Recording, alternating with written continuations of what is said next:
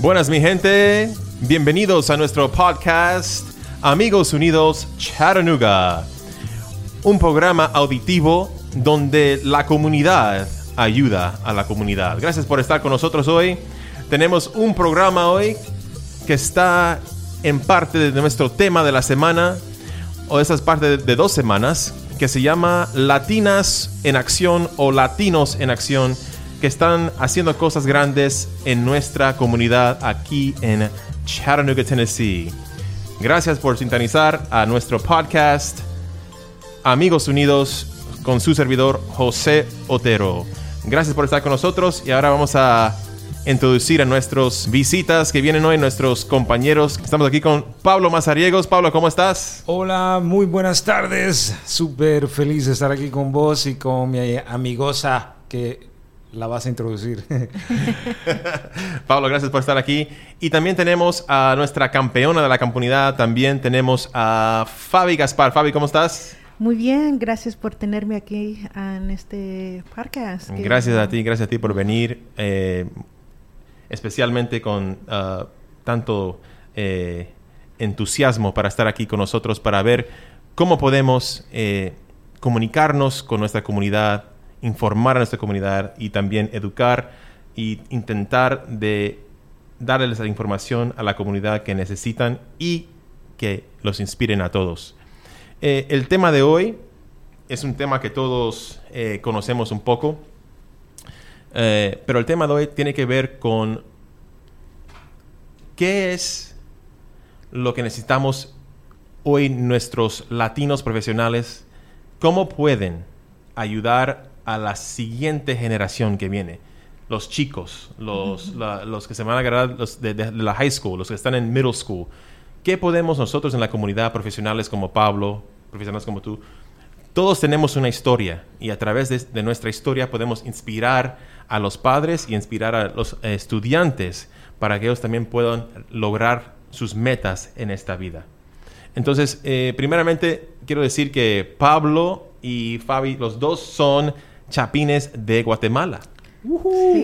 tenemos a Pablo que es eh, nacido en Guate y tenemos a Fabi que es nacida en... En los Estados Unidos. En los Estados Unidos. So, tenemos dos perspectivas aquí bien chéveres, bacanas. Eh, ¿Cómo le dicen en Guatemala? Bien chileras, bien bonitas, bien tuanis, bien calidad, y así como así como la música que acabas de poner vos. Simón. yo pensé que andaba en una camioneta allá en Guatemala yendo a rumbo a San Juan Iscoy. No, vos, no, vos, no me digas vos. Me encanta, me encanta, Buenísima me encanta. música. So, brevemente, vamos a decir, vamos a hablar un poco sobre un poco de ustedes. Vamos a conocerlos un poco y después de eso eh, vamos a ir haciendo preguntas, Pablo, si te sientes bien haciendo preguntas, hacer preguntas o si queremos aclarar algo. Pero vamos a comenzar con, con Fabi. Fabi, explícanos un poco de, tu background, de tu, dónde naciste, tu familia, etcétera. Sí, claro. Bueno, siempre, cuando alguien me pregunte de dónde soy, es una pregunta, pregunta muy difícil para responder. Porque cuando uno dice, ah, ¿de dónde eres? Bueno, puedo decir origen de donde yo nací, que de Alamosa, Colorado. Pero también puedo decir de dónde soy étnicamente, mm. ah, como guatemalteca, chapina. Y de qué parte de Guatemala, ¿verdad? Entonces tengo que introducir de qué parte de Guatemala sería en San Pedro Soloma, Huehuetenango de Guatemala. Entonces, ese es como ¿cómo podría ser? Soy una, en inglés le decimos, I'm a third culture child. Ah, soy una... Um, Eres una niña de tercera cultura. Tercera cultura. Eres, una combinación, combinación de, diferentes, culturas, geografía y todo, ¿verdad? y la misma vez no sueno como guatemalteca, sueno como mexicana cuando hablo el español. ¿A poco? sí, no manches. Pero sí, y, y porque toda esta diversidad que, estamos, que tenemos aquí en los Estados Unidos, igual adapté todo lo que es diferentes españoles de Argentina, de Colombia, de Ecuador, y entonces tengo ese también esa ventaja siendo aquí parte de los Estados Unidos, pero la misma desventaja de que tengo mi origen de Guatemala y mis padres que hablan un dialecto. Entonces, ¿Cuál dialecto? ¿Cuál dialecto? Yo hablo, bueno, hablamos el canjoval. El ¿Y es, ese idioma pertenece a qué parte de, Guatemala? Eh, del, del, departamento de Huetenango, en los municipios, por ejemplo, de San Juan Escoy, a San Pedro Soloma, Varías, San Miguel, San Rafael, y yo creo que me está olvidando algo sin pero es, es, uno de los más comunes no tenemos Quiché tenemos Cancobal Acateco Imam. Imam, particularmente aquí en eh, Chattanooga tenemos bastante gente de Huehue, entonces eh, es un, un, idioma muy común por acá. Excelente, excelente. Entonces, eh, naciste de aquí. Explícame un poco eh, sobre tus años de escuela primaria. ¿Cómo era? Explícanos un poco una, una historia o algo que te, que te ocurrió o algo que te acuerdas de, la primaria. Sí, de la primaria, bueno, es un poco borroso porque, bueno, estoy en transición de, Colorado y mudarme para acá. Y que fue un gran cambio para mí, como es un culture shock para mí, porque en Colorado todo mexicano, cultura mexicana, crecí allá toda la mayoría de mis uh, compañeros de clases fueron mexicanos y, y, nunca he visto, ¿cómo podría ser?, a personas africanoamericanos. Entonces allá fue muy latino allá en Colorado, hasta que me vine acá. Entonces es allí donde tuve más la experiencia de, de los africanoamericanos y el que algo que me, me encantó de acá es de que aprendí otra cultura que ni es, bueno, aprendí dos culturas, la cultura guatemalteca y la cultura afroamericana. Y entonces es algo que mis papás quisieron que nos mudáramos acá en Chattanooga para realmente conocer la cultura guatemalteca. Qué raro, ¿verdad? Wow, rarísimo. Wow, se puede escribir una tesis entera de eso, ¿no? ¿Cómo, cómo conocer de Guatemala en Chattanooga? wow. Wow. profundo, profundo. Y la misma vez por la razón que queremos, mis padres quisieron venir aquí es porque la familia estaba acá también. Ah, ok. Excelente. Ok, entonces eh, ya veo el tema de la cultura. Eh, es, parte de una eh, es parte de una cultura ya mezclada, llega a Charanuga y aprende de otras dos culturas y dice el, el término que utilizó fue culture shock. Eso es como una, un choque cultural que uno se sorprende de ver cosas diferentes, eh, ver cosas diferentes, probar cosas diferentes, experimentar cosas diferentes. Es, es, algo nuevo y es algo que todos nuestros, nuestros estudiantes inmigrantes cuando vienen a este país, todos experimentan esa sensación. Exactamente. explícame un poco de, vamos a decir, en middle school, ya cuando llegas a adolescente. Pero mira, eso es lo que hace a Chattanooga una ciudad muy atractiva específicamente para los guatemaltecos. De, todas las ciudades que hay en Estados Unidos, hay 50 estados, ¿verdad? Sí.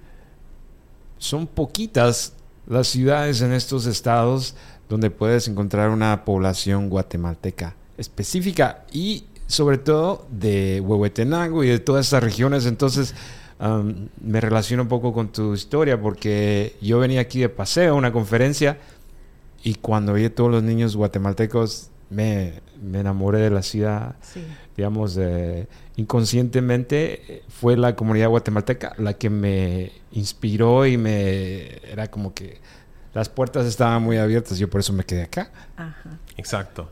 Eh, la gente va donde se siente cómodo, donde, donde conocen diferentes eh, personas o conocen diferentes eh, restaurantes que son los que se acostumbran ellos, ¿no? Las fruterías, los restaurantes. Y es bien obvio porque si sos guatemalteco, vos sabes identificar a tu gente cuando ves esa, esa piel, cuando ves hasta el caminadito, cuando ves el traje, y luego cuando vas aquí en la calle Main Street y ves que los negocios, bueno, al menos en ese tiempo estaban azul y blanco. Exactamente. Completamente extraño. Eso no, yo he visitado bastantes ciudades, pero dije, wow, aquí y ves las frutas, todo lo que venden, era algo muy bonito, pero lo bonito es que no solo es estos aspectos culturales, sino que ves todo el, sistema de la familia, ves a niños de diferentes edades, todo reflejando esas, ah, esos aspectos eh, guatemaltecos. Entonces, lo hace, lo hace más casa, ¿no? Como que estás en casa. Y luego, pues poco a poco ves que está la escuela elementary, está la middle school, está la high school. Entonces, eso es, lo hace aún más más... Uh, Y Fabi, ¿tú, ¿tú, estabas aquí en middle school? Estuve aquí en middle school. Soy, el quinto grado ese es donde me adapté aquí. el último grado de primaria, eh, quinto. Exactamente. Entonces, de allí me fui, como nos decimos en Guatemala, en lo básico, que es lo básico, ¿sí? Y de allí empecé a conocer más, obviamente, de mis materias y, la, la, literatura, que me agarró mucho la atención. Pero algo más donde, si es que vamos a transferir de las carreras, yo creo que ya empecé mi carrera en ese, en ese tiempo. Wow, I like that. Me gusta mucho eso. Y ya comenzaste eh, tus estudios escolares universitarios de carrera en la middle school. Exacto. En, los primeros años del sexto, sexto grado, right? I like, me, me, gusta mucho, ya sé de dónde vas y también me identifico con eso. Sígale. Es porque, mira, lo que me encanta es de que me enamoré mucho de los chicos que recién llegados. porque en, yo fui en Eastridge Middle School. Esa es la escuela donde fui, soy alumni ahí, fui el high school también. Y lo que hicieron Eastridge Middle School con los estudiantes recién llegados, lo pusieron un compañero que habla español. Y van juntos estudiando. Y, y mi tarea fue de que yo tenía que ayudar mi compañero. Y yo fui la introductora de él o de ella. Tuve como tres. Ah, tuve uno en el sexto grado, tuve uno en el siete grado y en el ocho grado ya tuve como, no, tuve dos en siete grado. Ya en el ocho grado ya descansé. Eras, eras como tipo traductor personal. Era, eras como una, una persona que los ubica en las clases, les enseña dónde está todo. Ese sistema anteriormente funcionaba bien porque no había tantos. Right. Sí, Pero ahora. Y, y, eso, yo creo que fue la, ese momento de mi periodo de mi vida es donde empezó casi la mayoría de las organizaciones de Chattanooga. yo podría decir que éramos los primeros proyectos de jóvenes en middle school que trabajó la paz. yo me acuerdo a mis mentores en middle school, Samuel Gutiérrez, todavía él vive aquí en Chattanooga y su esposa Lindsay Gutiérrez fueron mis, mis primeros mentores y desde ahí estamos en conexión. No hemos perdido la conexión de hablar con ellos. Ah, ah, y también mis amistades. Ah, y, mis y mis amistades fueran personas que no son nacidos de acá, fueron fuera de acá.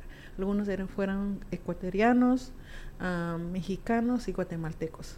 Entonces, y, y, me encantó la cultura que ellos trajeron en la escuela. Por ejemplo, la mayonesa mezclado con el cacho.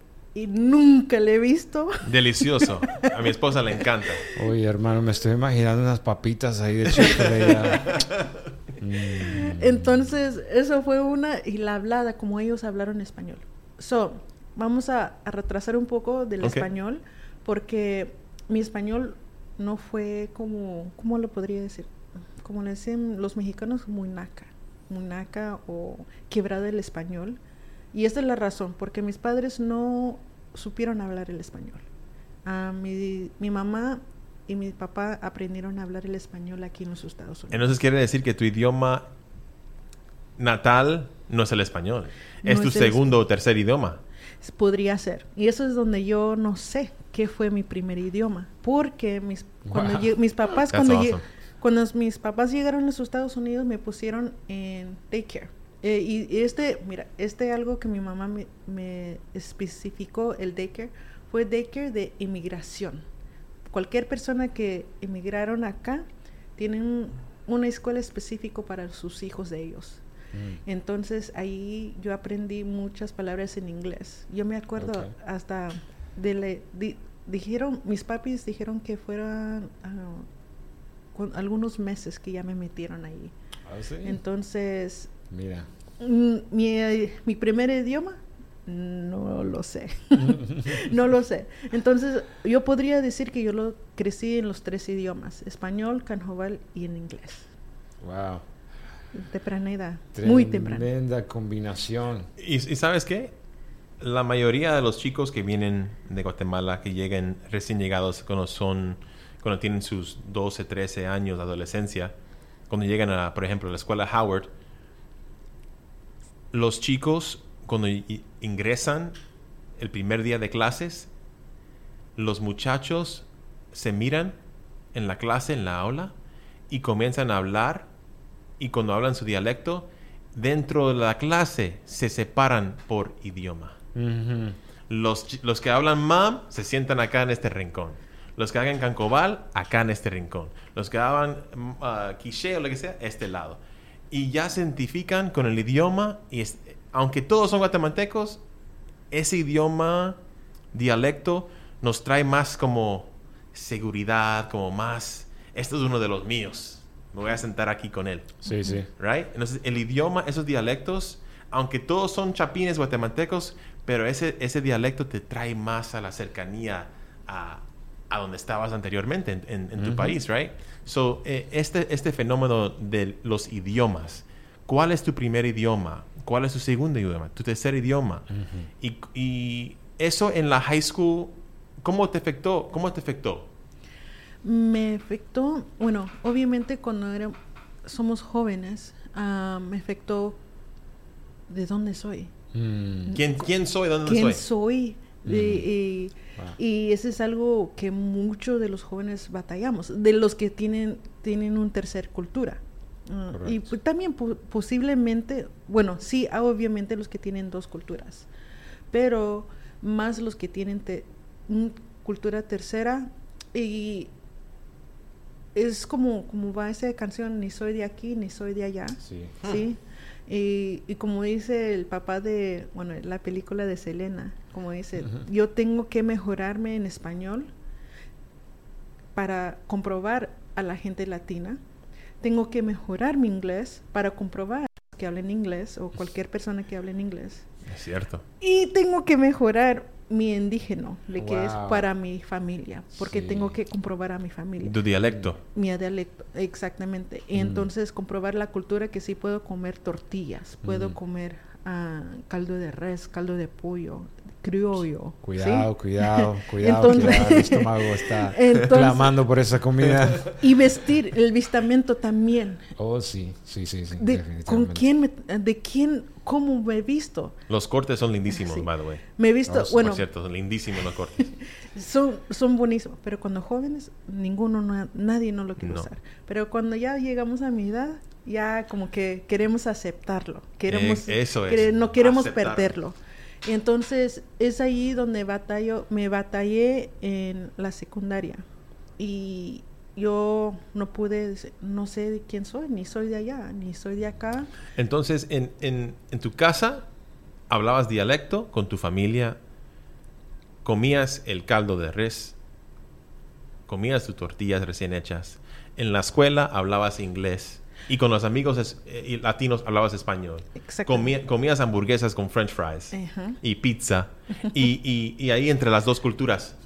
¿Y sabes qué? Que todos los chicos que van a las escuelas de hoy, todos cuando llegan a la cafetería, la miran como, ¿qué es esto? ¿Qué es esto? Entonces ya, ya hemos hablado de los idiomas. Ahora la otra parte de, la cultura es la comida identifica la, comida con la persona. Si van a comer, no, señor no es que no, es que no me gusta la comida, yo prefiero esto, lo otro. Y es otro cambio grande que experimentan los, los, los, estudiantes inmigrantes cuando llegan aquí. Primero es el idioma y segundo, la comida. Con la comida, sí. Ya. Completamente. Right, Pablo? Y, algo interesante en mi caso, y eso es lo, el privilegio que yo tenía viviendo con mis padres. Mis padres ah, eran, ¿cómo se dice? Resilientes. Resilientes. ajá, resilientes de, de quién ellos son, porque Pilas, diríamos en Guatemala. eran pilas. Eran de. Echaban las pilas, especialmente mi papá. Él rápidamente aprendió los tres idiomas de un full. Entonces en la casa hablábamos los tres lenguajes. ¿Cómo cuáles? Oh, inglés, español y, Exactamente. Y canjobal. Y canjobal. Los tres. Y en un triángulo cuando mi mamá nos hablaba el dialecto, respondíamos en español, pero mi papá nos hablaba en, inglés y lo respondíamos en inglés. Y estaba un trilingüe en la casa. ¡Wow! ¡Qué fenómeno cultural, oh, eso, es súper interesante. ¿Y cuando te regañaban? En Cancobal. En Cancobal. Mi mamá en Cancobal, mi papá los dos. Oh, para Más que en se inglés, te sí, para que nos quedara. Entonces, Fabi, estás en la high school. ¿Quién soy yo? ¿Quién, ¿De dónde soy? ¿Cuál es realmente mi cultura? ¿Y, y cuándo te diste cuenta que todas son tu cultura?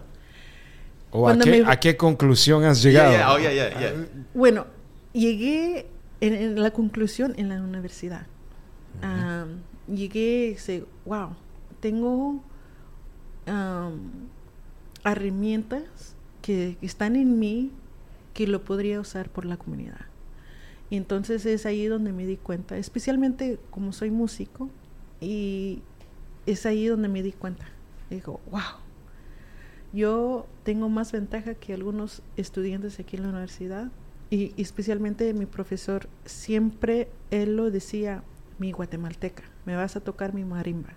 Sí. Ah, porque, y eso es lo que admiró mi profesor, porque soy de Guatemala y obviamente mi, mi carrera fue de la marimba, ah, lo que es percusión.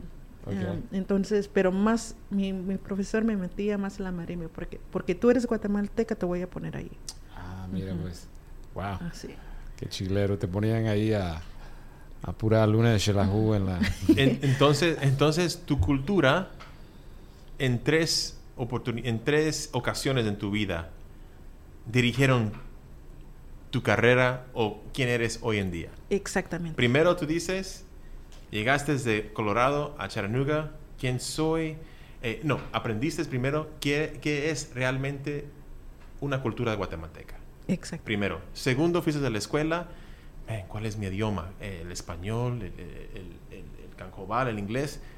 Y en tu casa hablaban todas tres.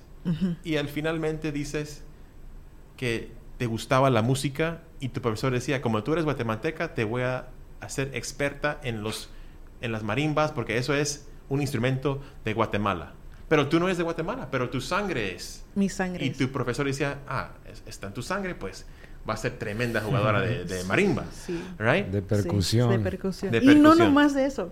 Y cuando me, me, metía con música latina, oh, vamos a tocar un, pedazo de Argentina, el pedazo que se llama choclo, le dicen. Que el choclo es el maíz, ¿no? Maíz.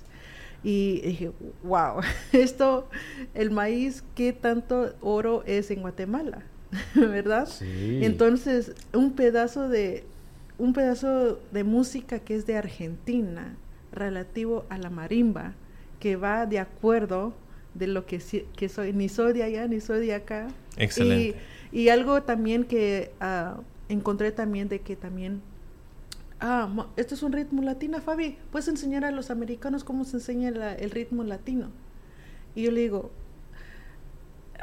te puedo enseñar a tocarlo, pero leerlo como está, no mm. sé si lo puedo. es que tiene que venir de acá, les, digo. tiene que venir del corazón. de adentro. Excelente. Y el profesor, exactamente, chicos, aprendan. y yo no. y es algo que. Mm, no, ¿cómo se dice? Hay un dicho en la música: no se enseña, se siente. Se siente. Y, y sabes qué? Eh, después, de, cuando regresemos de nuestro comercial, Fabi nos va a hablar un poco de cómo ella realizó su carrera de high school a la universidad, cómo hizo esa transición y cuál fue su, su eh, inspiración para seguir con los estudios. Regresamos después de ese comercial. Ok, un saludo a nuestro patrocinador Mayan Professional Services, servicios profesionales Maya. Está ubicado en la 6960 Lee Highway edificio número 200 en Chattanooga, Tennessee. Servicios, preparación de impuestos, llamadas al IRS, aplicaciones y revelaciones de Tax ID, notarizaciones, cartas de poder, traducción de documentos y mucho más. Por favor, llamen a 423-899-1801. Pregunten por Vivian en Servicios Profesionales Maya. Fabi, estamos en la transición de la high school a la universidad? ¿Por qué decidiste? ¿Quién fue quien te, que te inculcó a ti? Fabi, tienes que seguir. Fabi, busca tu pasión. ¿Quién, es, quién era esa persona? Sí, porque aún más, tú no, la mayoría de hispanos, pues tendemos a seguir otro tipo de carrera, ¿no? Venimos aquí a, qué sé yo, a ser ingenieros o a cumplir los, los sueños de nuestros padres pero tu carrera fue fuera de lo común Entonces la pregunta es, ¿cómo decidiste ir a la escuela, pero a la universidad, pero aún más seguir y dedicarte a lo que te, apasiona a ti, ¿no? Sí. Bueno, ah, voy a empezar con mi mamá, la que me, me apoyó en todo. Y estamos, mi querida mamá, ella, wow, fue una inspiración para mí, porque tu mami fue una inspiración para ti. Sí, porque, bueno, todos sabemos la historia de Guatemala, de las escuelas allá. Obviamente en la primaria es gratis la escuela, ¿verdad? Ya después de la primaria, todo tiene que ser un costo para entrar. Entonces, por eso la mayoría de los guatemaltecos cuando van a la escuela siempre dicen, ¿qué grado uh, terminaste la escuela? Algunos dicen tercer grado o sexto grado porque ese es donde es ahí donde es gratis. Sí, la escuela en Guatemala en sí es, eh, es muy... Ah, no es muy accesible. Muy, exactamente. Eh, pero aún más de la región donde tu mami es, una región muy rural, donde ni hay muchas escuelas. Exactamente. Entonces, y, y, va atrás también, más profundo de ahí, porque ella es mujer. Mm. Y ella no, no tiene el privilegio de estudiar porque es mujer. Sí. Entonces mi mamá dijo, ok, tengo cinco mujeres, porque somos seis en la familia. Tengo cuatro hermanas y un hermano, y en total somos seis. Entonces mi mamá nos, nos da ese impulso. Ustedes van a estudiar porque yo no pude, no, que, no tuve la oportunidad. Ahora tengo la oportunidad que mis hijas van a estudiar.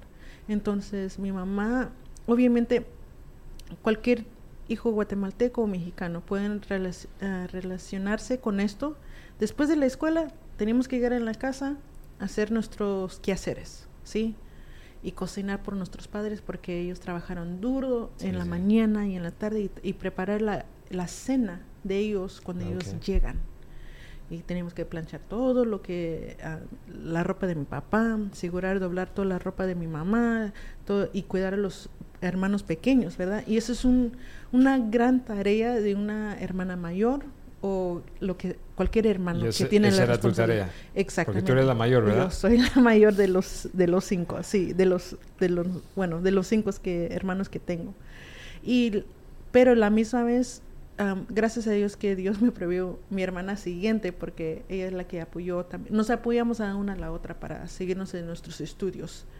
Y y la misma vez mi papá obviamente trabajaba fuertemente para que no, ustedes no van a trabajar a la edad de 15, ustedes van a seguir estudiando, van a seguir estudiando. Y nos prohibió de trabajar, porque obviamente trabajar sí es un poco de distracción para los estudios, pero es una gran ventaja obviamente para nuestras familias que necesitan el dinero, ¿sí? Y, Especialmente si son seis sí. Entonces, lo que mi papá nos hacía para agarrar un poco de dinero, porque somos una grande familia, ¿sabes que voy a trabajar, voy a traer el trabajo en la casa? Ok. So, lo que hacíamos por trabajar, lavábamos carros. Oh, no, porque mi papá trabajaba en un dealer. He was a salesman. Okay. Y entonces él traía los carros y we detail los carros en detalles. Limpiamos el carro de detalles. Y quedaban limpiecitos, ¿no? Limpios, detalles, detalles. So, cada uno de nuestros hermanos limpiaba un carro cada uno y ganábamos 50 dólares por un ah, carro. un buen dinero, ¿sí? Sí, sí. Entonces, crecimos como buen trabajadores y la misma vez estudiar. Entonces, eh, tu papá te inculca lo que es ser trabajadora. Exactamente. Y tu mamá, ahora la otra parte. Exactamente. ¿Cuál es de los estudios. Ah, los estudios. Que mi mamá dice, ustedes lo van a hacer. Especialmente a mí, porque mi mamá vio algo muy especialmente. Eh, me dijo, yo te vi de la edad de cinco años, nomás viendo una batería, empezaste a, a memorizar. Solo es, pues, ¿Se acuerdan de los cassettes? Yo metí un cassette y escuchaba dónde está la batería. Y después voy a la batería y toco exactamente lo que estaba en el cassette. Así dice mi mamá. O batería como los drums. Los drums, los drums, sí. Y entonces mi mamá dijo, vas a ser alguien especial en la música. Entonces, uh, ya eso fue la idea de cinco años. Ya la idea de 11 años, obviamente ya estaba aquí en Charanuga, no había casi iglesias hispanas Entonces mis papás buscaban una iglesia hispana, especialmente por mí porque quieren ver a su hija tocar la batería en las iglesias. Entonces encontramos una iglesia y preguntaron al pastor, mi hija tiene talento, podríamos involucrarla en la música. Y la misma vez mi papá dijo, ¿sabes qué? Vamos a crear una banda. Si la iglesia no va a hacerlo, vamos a crear una banda de, a través de los hermanos que son musicales ahí. Y entonces mi papá construyó una un grupo norteño. Entonces ahí yo empecé a tocar la batería. Pues. Norteño, música norteña. Ándale, acordeón. Ándale. Eso, pues la batería, yo fui la baterista del grupo y fui a tour con estos... Fuiste en una gira. Giras, sí, de, Florida, ah, Georgia, Alabama, en muchas iglesias, hasta parades en otras ciudades. Entonces, hasta paradas de música. Entonces tocabas en, tocabas en iglesias, eh, música norteña, pero cristiana. Cristiana, ajá. Y cumbias, y como le decimos, ah, hay otra música, baladas, como le dicen nosotros, los mexicanos, y grupera, le dicen otro otro estilo de música. Ah, eso, eso fue el, comienzo de mi carrera. Y eso era lo que tu mami miraba y ella dijo, interesante de tu mami es que ella no tal vez no entiende completamente el sistema de educación acá, pero porque muchos padres acá piensan, mi hijo ya se graduó de la high school, ya cumplió su carrera, pero ella te empujó a que sobresalieras más allá, ¿no? Exactamente. Es que normalmente cuando los chicos se gradúan dicen, ya, ya hice mi diploma, ya hice mis cuatro años y ya me voy a dedicar a, a lo que tengo que hacer, no a lo que me gusta hacer. Esa es la diferencia. Si tú puedes encontrar una carrera que te apasiona, que te llama la atención, ¿quién se levanta en la mañana a las 6 de la mañana y dice, excelente, hoy tengo que lavar los platos por 5 horas. Nadie lo dice, pero hay gente que lo hace. Pero hay gente, así como, como tú, Fabi, que dice, hey, yo, yo, me puedo levantar y ir a hacer, crear música. y profesionalmente, ganar dinero, ir de giras, hacer lo que a mí me gusta. Y eso es lo que es intentar de buscar una, una carrera que realmente te apasiona, realmente te guste y que puedas sobresalir haciendo esa carrera. Ajá, y quiero agregar ahí, porque hay un consejo que me dio una amiga de Argentina, me dijo, porque yo con el momento de la transición de high school y la, y la universidad estuve batallando, porque en la música hay mucha competencia, mucha competencia. Mm. Y obviamente sí me agüité, porque yo dije, no, yo no voy a, hay muchos más músicos mejores que yo. Y y mi amiga obviamente me dijo, Fabi, hay algo más de lo que tú no ves. Lo que te consejo es de que ve lo que es la necesidad en tu comunidad, pero usa tu pasión. Y es algo que yo dije, ok, y so, yo empecé a investigar qué es la necesidad de acá de Charanuga. Y, y vi la necesidad y muchos de las iglesias de Charanuga, sus músicos no saben lo que es teoría, lo que es leer la música en una pentagrama. Y entonces, el comienzo de mi carrera, empecé a patronizarme con las iglesias de la, de la comunidad. Y así empecé a llegar de conocer. Enseñando teoría, cómo leer notas. Exactamente. Ah, realmente eh, buscar profundamente estudiar la música. Porque la mayoría de los chicos... Porque de que, ellos sí saben tocar música. Saben, saben, de oído, saben, de corazón. Pero para poder leer, para poder eh, experimentar mejor con la música. Entonces tú dabas clases a los chicos, a los, a, los grupos musicales de las iglesias. De las iglesias. Y después ahí ah, me encontraron un instituto, un famoso cristiano, Marcos Witt, Ah, él empezó un instituto que se llama Instituto Canción. Ah, sí. ¿Es aquí en Estados Unidos? Eh, y, están aquí en Estados Unidos. Y hay una escuela de él en Atlanta. Famosísimo. Famosísimo, oh, sí. y, y, empezaron, ellos empezaron, vamos a hacer uno en, Charanuga. ¿Ok? Y esto fue en el 2009. Y después ahí me metí y dije, bueno, voy a ver cómo es este instituto. Y obviamente para mí no fue un beneficio, pero es beneficio para los que no pueden entrar en la universidad. So, esto es un chance para los que no tienen papeles. Es un instituto donde pueden empezar sus estudios de carrera. Pero para mí no fue beneficio porque todo lo que estudié en canción aprendí por dos años, lo que es en la universidad un semestre. Si un semestre yo perdí un poco de dinero de ahí, pero ya después una recompensa fue de parte de ellos de que empecé a ser maestra de en ese instituto. Eso es.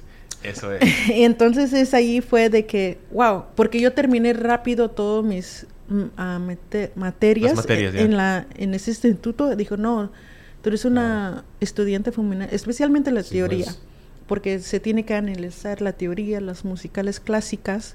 Entonces, dijeron, no, usted podría ser maestra, te vamos a poner maestra de ensamble. Ah, pues. Entonces, eso es lo que fue mi carrera ahí en el Instituto Canción por dos años. Qué, qué, chévere, simplemente con solo articular de que aquí había un instituto de música. Y para mí es algo que todavía... Eh, yo crecí en Carolina del Norte y allá recuerdo cuando inició el instituto era... era un avivamiento, era un ejército de jóvenes, de adultos, de niños que estaban ah, ansiosamente felices de aprender música. Pero es algo que creo que hace hacia esta ciudad aún más como le da ese sentido de pertenencia, ¿no? Sí. Hay un instituto de tu idioma que tiene una, un talento especial en la música. Y no importa tu estatus eh, legal ni nada, tú puedes ir, aprender tu pasión. Sí. Eh, awesome. Algo Excelente. Genial. Y, y, sabes qué? Que es muy importante lo que tú dices, Fabi, de tu historia. Tu papá te inculcó lo que es trabajar. Como le dicen en Guatemala, el jale. El jale, sí. El jale, ¿right? Y tu mamá dice, ¿sabes qué? Yo sé que tus talentos naturales, tus pasiones son la música. Hoy en día, una de las cosas más importantes que puede hacer un padre es ayudar y motivar a las pasiones de los hijos. Hoy en día es tan difícil decirle a un, a un, chico de high school, de secundaria, decirle, hey, ¿qué es lo que te apasiona? La mayoría de los chicos no te pueden decir. O no te quieren decir. O no tienen algo en sus vidas que han, que han tocado, que han visto, que han olido, que han comido, que dicen, ¿sabes qué? Esta es mi pasión. No, Pero, han sido, eh, no han tenido mucha, no han sido expuestos a muchas de estas cosas. Exacto. Entonces yo digo, Fabi a los cinco años tenía su cassette de música, ponía sus auriculares, escuchaba el ritmo en la batería y de a una, pa, al ritmo, pam, pam, pam. La mamá ya sabía, esa es, esa es, ese es su talento, su pasión y esto lo puede hacer en carrera. Entonces yo le, yo le pregunto a Fabi, con lo que te inculcó tu papá de ser trabajadora, de escuchar a tu mamá que te decía, te motivaba, Fabi, el talento de la música, échale ganas, échale ganas. Y al final, ¿cuándo decidiste, cuando fuiste a la universidad, cuál fue tu, tu meta con tu pasión, tu, tu, talento en la universidad? ¿Qué fue ese momento cuando dijiste, voy a hacer esto? Fue el momento cuando me di cuenta que no muchos teníamos el privilegio de estudiar la música. Y, y dije, quiero dar este herramienta a los que no lo tienen o no pueden recibirlo porque para recibir clases de piano es muy caro. Eh, por ejemplo, cuando, bueno, estudié piano cuando la edad de 16 años, pero esta maestra es de Argentina y me dijo, si me consigues 10 alumnos te doy clases de piano gratis. Y los conseguí, los conseguí los estudiantes y recibí clases de piano Qué gratis. chispas esta maestra, muy buena idea. Entonces, y como la maestra vio que yo sí tengo el talento de aprender instrumentos así rapidísimo. Y igual el profesor, porque no supe leer también música cuando fui a entrar a la universidad. Yo tenía que desde cero. Y los profesores de la universidad se sorprendieron qué tan rápido agarraba todo, especialmente leer, porque leer no es fácil. No. Y. Mucha paciencia. Pero se me olvida la pregunta que, ¿dónde estaban haciendo? No, no, ¿qué fue lo que te inculcó tu mamá, tu papá, que tú dices, ya voy a ir a la universidad, voy a hacer esto? ¿Y cuál fue, cuál fue lo que realmente dices, me voy a ir a estudiar y esta es mi meta con mis estudios, esta es mi meta? Bueno, siempre hay retos en la vida, en retos. Y obviamente, porque como usted comentó, José, de que no es fácil decir a un joven, especialmente los padres, que siga tu pasión. No es fácil. Eso yo creo que lo que hicieron mis papis fue, fue un riesgo para ellos. Porque otras gente lo veían a ellos. Ah, este señor le está dejando a su hija, especialmente mujer, sí, guatemalteca. Está dejando, mm. su hija no se ha casado. Mm y ya tiene sus 20 y algo y no está casada y está estudiando, estamos recibiendo críticas de parte de la comunidad. Entonces, eso es algo en contra de la cultura. De la norma de la cultura guatemalteca. Exactamente. Tus padres a arriesgar. Sí. Ir contra de las normas de la cultura de Guatemala, ellos se arriesgaron a estos críticas, a estos mormudos, porque ellos sabían que en el futuro esto iba a ser mejor para ti. Exactamente. Entonces, eso para mí es, es, grandísimo, porque dices que los padres tienen que ser sacrificios, puede ser sacrificio de trabajar todos los días, el sacrificio de arriesgarse de no ir con la norma cultural, right? Y también poder hacer cosas en contra de lo que dice la sociedad para apoyar y para motivar a los sueños de los hijos. Ajá. ¿Y, y ¿cuándo, fue, eh, te acuerdas un día o un momento que tú dijiste, ya esta va a ser mi carrera y voy a hacer esto? Sí, esto fue junior year de la universidad. Eh, ¿Cómo podría...? El, el, tercer año de la universidad. Sí, tercer año de la universidad. Digamos, o el penúltimo, porque ya el cuarto. El penúltimo esta va a ser, porque el profesor, el que me dé el, el, consejería de mi carrera, me dijo, Fabi, tú tienes algo, algo especial que no otros de estos maestros tienen, porque mira, tú trabajas full time. Vienes con sueño aquí en las clases no sé cómo lo haces con la comida. Y dije, no te preocupes de la comida, profesor, de eso no, eso yo me puedo cuidarme.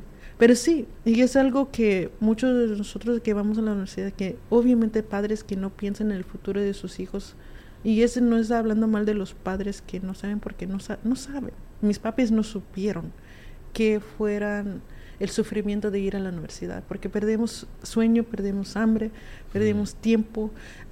Eh, yo tenía que perder mucho tiempo de estar con la familia. Fabi, vente para acá a comer. Con... No puedo, tengo que ir a hacer tareas. Ah, Fabi, vamos a cocinar, ven, vamos a tener un evento aquí con la familia. Lo siento mucho que no voy a poder llegar. yo tenía que hacer muchos sacrificios y el momento, el, la motivación del penúltimo el año fue de que tengo que terminar porque esto es lo que yo quiero ser, quiero terminar porque lo voy a hacer por mi mamá y por mi papá. Esa es. Mm. Ella, lo dice ahí, que ella tenía que hacerlo por sí misma, pero también eh, reconociendo que sus padres hicieron este sacrificio, también lo voy a hacer por ellos. Cuando regresemos, vamos a hablar sobre algunos consejos que Fabi los va a dar para los padres y también consejos para los estudiantes para que sigan sus pasiones y sigan sus estudios. Ahora regresamos. Ok, un saludo a nuestro patrocinador Mayan Professional Services, Servicios Profesionales Maya. Está ubicado en la 6960 Lee Highway, edificio número 200 en Chattanooga, Tennessee servicios, preparación de impuestos, llamadas al IRS, aplicaciones y revelaciones de Tax ID, notarizaciones, cartas de poder, traducción de documentos y mucho más. Por favor llamen a 423-899-1801. Pregunten por Vivian en Servicios Profesionales Maya. Ok, regresamos ahora con los consejos para los padres y guardianes que están encargados y responsables por nuestros hijos que están estudiando, que están en la, en la middle school, que están en la high school. nuestra invitada, Fabi, nos va a dar algunos consejos que los padres y guardianes pueden utilizar para motivar, inspirar y guiar a sus seres queridos. Eh, Fabi, ¿cuáles son los consejos que tú puedes aportar a nuestros eh, oyentes? ¿Qué les puedes decir sobre cómo es la manera de motivar, inspirar y guiar a los, a los muchachos hoy en día? Sí, bueno, primeramente uno es de que no dejas que sus sueños sean sueños. trata, ten la fe que uno tenemos, como por ejemplo nosotros, lo que significa fe es ver algo que no se ve y tener esa fe. Y muchos de nosotros lo tenemos. Y, pero tenemos que seguir ese, seguir peleando, peleando y llegar hasta allá hasta que se cumple. Eso no dejan que los sueños sean solo nomás sueños. y lo segundo, no olviden de cuidarse de ustedes mismos. Por favor, duermen, comen, descansan al menos un rato para seguir trabajando, para continuar sus estudios. Eso es muy importante. no olviden de cuidarse ustedes mismos. Y la segunda y la tercera, pregunten, no tengan pena, pregunten. no hay mm. una pregunta que, como le decimos, lo más vulgar, tonto o estúpido. No es... No hay ninguna pregunta irrelevante. Exactamente. O tonta, ¿verdad? Ajá. Ah, entonces siguen, siguen adelante. Ustedes pueden, no, no dejan que obstáculos vengan hacia ustedes ustedes pueden porque ustedes son fuertes. Cada uno de ustedes son fuertes, pero a la misma vez no olviden de ustedes mismos. Como le digo, por favor comen. Y yo sé que los guatemaltecos sabemos comer bien, ¿sí? Y descansan. Traten de, dormir ocho horas al, cada noche. Tentan, ah, porque si no hacen, em, empezamos a enfermarnos y no podemos seguir adelante lo que queremos cumplir. Definitivamente. Excelente. Eh, anteriormente tú dijiste que tu papá y tu mamá eran muy una inspiración para ti. ¿Qué es algo, algunos consejos que ellos te, dieron a ti que todavía aplicas en tu vida de, hoy? Mi papá, algo que me encanta de lo que él hace, siempre dice, siempre haga amigos, Fabi. ¿Oh, sí? Siempre haga amigos, porque nunca sabes vas a necesitar estos amigos en la vida. Y Tom Bridges, Don't burn bridges. Es algo... no, quemes los puentes, no, no, arruines las conexiones, las amistades que tienes. Y es algo que siempre él me ha aconsejado porque se van a apoyar uno al otro. Tengan una comunidad. Eso es algo que mi papá me ha enseñado. A mi mamá. Vital. Ajá. Y mi mamá siempre. No, no olvides de dónde vienes. No olvides quién eres. Que, es muy irónico de que yo estaba batallando quién soy, pero no olvides quién eres. Y, lo que soy, soy, digamos, mis tres lenguajes, mis tres culturas. Es algo que mi mamá siempre me apoyaba y sigue adelante, mi mamá, sigue adelante. No, tú siempre vas a ser alguien genial, no importa lo que dice la gente, la gente siempre va a hablar mal, siempre la gente va a hablar bueno de ti siempre hay algo que la gente va a hablar, pero tú sigue adelante, no te distraes. Algo que si nos enfocamos mucho en los otros, nos olvidamos del propósito que nosotros tenemos en la vida. Compararnos a, otros distrae el propósito de lo que uno hace o de lo que uno está a la intención de esta vida. So, trata de no compararse con otros. Ustedes, cada uno tiene un propósito. Anteriormente tú dijiste algo de, una amiga tuya que es de Argentina y ella te dijo un consejo. ¿Me puedes repetir otra vez ese consejo? Sí. Haga tu pasión, pero a la misma vez esa pasión tiene que ser algo que la comunidad necesita. Excelente. Eh, eso es un consejo que para mí es súper importante porque estamos en una ciudad donde nuestra comunidad está creciendo. Y cuando una comunidad está creciendo, tenemos que aplicar todo nuestro conocimiento, ayudarnos el uno al otro, apoyarnos el uno al otro por eso, por eso el título de este podcast se llama Amigos Unidos, porque tenemos que trabajar unidos para que nuestra cultura, nuestro, nuestra ciudad, nuestra raza puede salir adelante. Y para concluir, dime un consejo que cada padre le debe decir a los... ¿qué, qué, consejo le darías a los muchachos de high school, de middle school, que están escuchando ahora? ¿Qué consejo le darías a ellos? Sigue el propósito de lo que tú tienes, lo único de usted, de uno mismo, porque cada uno de nosotros somos único y use ese talento que uno tiene para la comunidad o el trabajo, la carrera o el enfoque que tú quieres por la vida.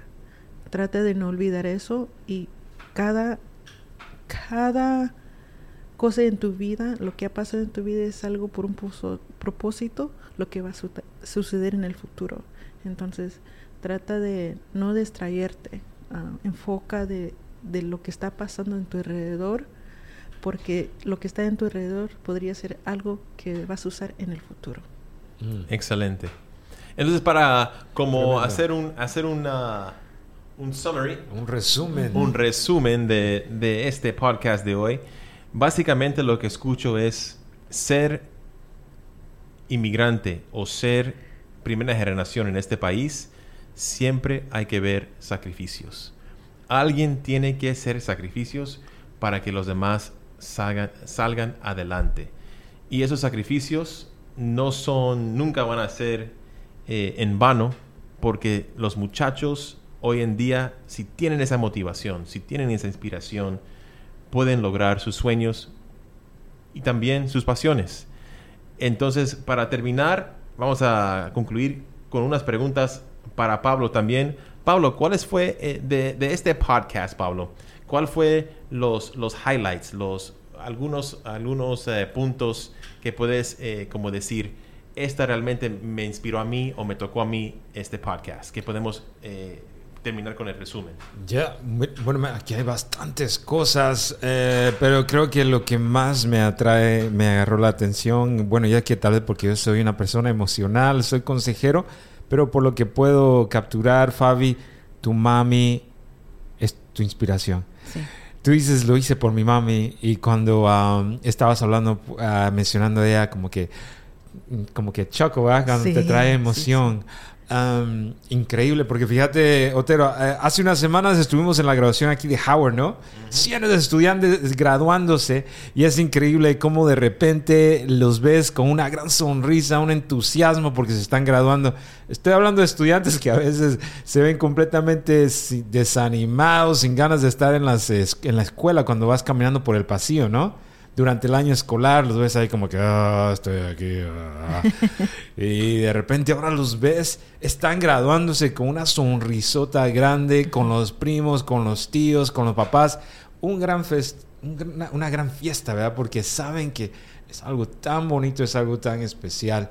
Pero en esas graduaciones eh, yo andaba, yo soy videógrafo, ¿no? Entonces andaba tomando fotos y videos y algo que capturó mi atención es que ah, no sé cómo le llaman estos ah, cosas que se ponen en la cabeza cuando se están graduando. El, gorro de graduación. El, gorro, de graduación, em, ahí es donde, donde, donde ves las cosas importantes, ¿verdad? de estos chicos. Porque muchos de ellos no saben que pueden ir a la universidad. Entonces, para muchos de ellos, esto es todo resumen de su educación. Y ahí ves los ingredientes, los elementos más especiales para ellos. ¿Y qué es lo que ves? La bandera guatemalteca. Muchos tomaron el tiempo para pintar ahí su bandera guatemalteca, poner el quetzal ahí. Pero una de las cosas bonitas es que decían, por ti mamá. Y habían bastantes ah, chicos que tenían esto escrito en, sus, ah, eh, en, el uniforme de graduante, mencionando que esto era por ti mamá.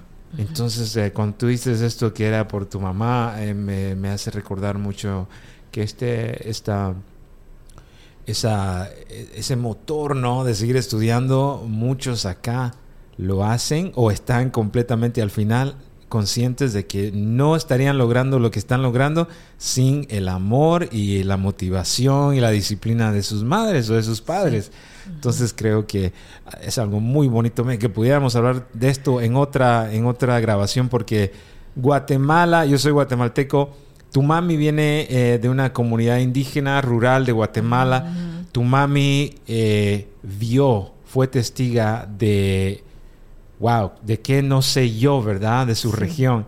Entonces, ah, para mí es algo muy increíble cómo tu mami no sabía el sistema de educación, no sabía eh, cómo funciona el condado, qué sé yo, tantas cosas, pero ella tenía ese instinto como mamá. Que mi hija puede ir más y más y más y más. Y entonces, uh, creo que para mí es algo fascinante como una, una, una mujer Ah, de, una, de un área o de un ambiente donde fue marginalizada, ¿no? Porque mucha de nuestra comunidad indígena en Guatemala, Guatemala pues ha sido marginalizada. Vino aquí y te motiva y te guía a seguir adelante y a ser una estudiante. Para mí es la resiliencia de la mujer indígena es algo que es, men, es increíble. Así que Aplausos a tu mami. ¿Cómo, se llama, ¿Cómo se llama tu mamá? Mi mamá se llama Petrona Tomás Tomás. Saludos a las, a las Doña Petrona. Muchas gracias por su inspiración. Y todas las madres, todas las tías, todas las abuelas que están escuchando, por favor, inspiren a sus hijos, a sus nietos, a sus sobrinos, que salgan adelante, estudien y sigan sus sueños. Y como siempre aquí, unidos, todo es posible. Hasta la próxima podcast. Gracias.